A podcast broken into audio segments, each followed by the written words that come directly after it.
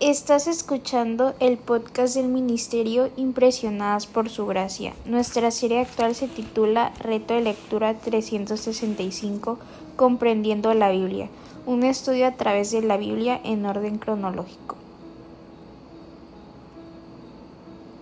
El reto de hoy es leer Salmo 119, por lo que te animo a que puedas abrir tu Biblia y nos acompañes en este episodio a estudiar la Biblia.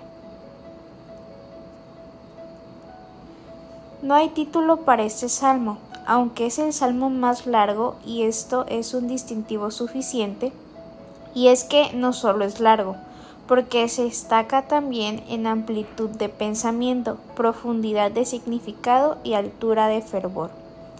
La mayoría de los estudios de la Biblia afirman que fue David el que escribió este salmo, ya que es davídico en tono y expresión y corresponde a las experiencias de David en muchos puntos interesantes. El tema único es la palabra del Señor. Esta boda sagrada es una Biblia en miniatura.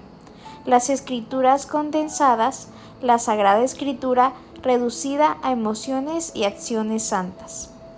Las normas justas de Dios están establecidas en su ley él espera que aquellos que confían en Él obedezcan sus comandos y es precisamente porque nos amó, dio su ley para mostrarnos cómo vivir. Al leer este salmo notamos muchas palabras que se repiten o palabras que hacen alusión y al notar esto podemos hacer una lista de las diferentes palabras usadas para la ley de Dios en este salmo. Este es un buen ejercicio para nosotros el día de hoy porque recordemos que una forma de atesorar la palabra de Dios es memorizarla como dice el versículo 105. El día de hoy, en Ministerio Impresionadas por Su Gracia, les queremos animar a continuar reflexionando y aprendiendo de esta porción de la palabra. Y algo que podemos hacer es seleccionar dos versos de este salmo y memorizarlos.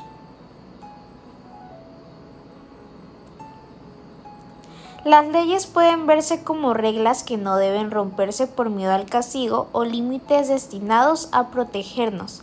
Así que podemos preguntarnos lo siguiente para reflexionar acerca del tema.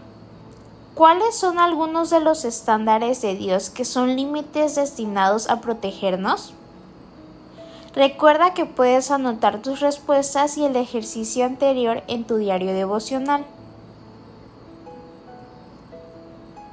Mañana continuaremos con este viaje por la Biblia. Nuestra oración es que el amor de ustedes abunde aún más y más en ciencia y en todo conocimiento, para que aprueben lo mejor, a fin de que sean sinceros y reprensibles para el día de Cristo, llenos de los frutos de justicia que vienen por medio de Jesucristo, para gloria y alabanza de Dios.